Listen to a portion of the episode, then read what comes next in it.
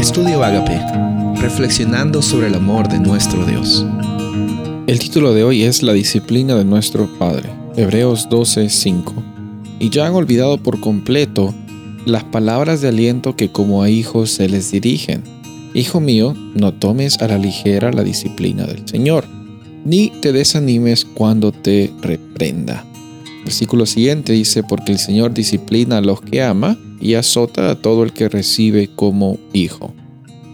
Hay que aclarar aquí de que no es necesariamente Dios que está promoviendo la violencia física como parte de una experiencia de santidad. No, está poniendo de una forma poética la realidad de que en las circunstancias difíciles no tomes a la ligera cómo es que Dios puede transformar estas tribulaciones en oportunidades para que nuestra vida esté disciplinada. Ahora, el problema está que esta palabra disciplina muchas veces la comparamos con castigo, la comparamos con consecuencia de lo que estás haciendo mal. Lo vemos de un asunto negativo. En, la mentalidad de, Pablo, que está escribiendo este libro en, en griego, esta palabra disciplina tiene un significado más ah, conectado con nuestro lenguaje como la palabra educación.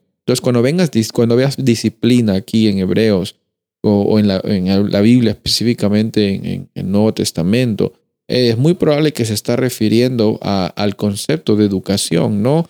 No tomes a la ligera cómo es que Dios te está educando, no te desanimes cuando Él te está reprendiendo, porque Dios disciplina, Él ayuda, Él te educa, Él, Él te transforma, incluso en las circunstancias difíciles, que, ojo, eh, aquí no dice que las causa, Acá dice que Él usa esto como oportunidades de aprendizaje.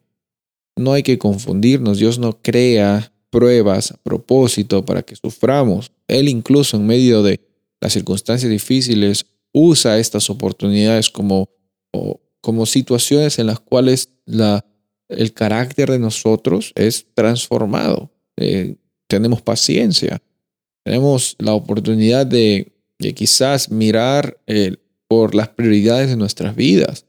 No está preocupado tanto en el día a día en el que hacer. A veces incluso en una tribulación encontramos una lección.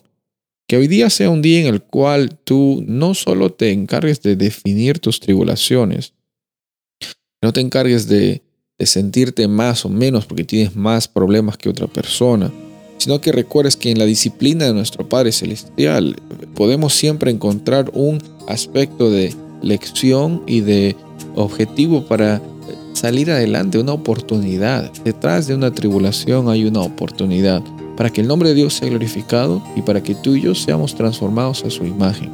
hoy día sea ese día en el cual veamos siempre no tribulaciones, sino oportunidades para que Dios sea conocido. Soy el pastor Rubén Casabona y deseo que tengas un día bendecido.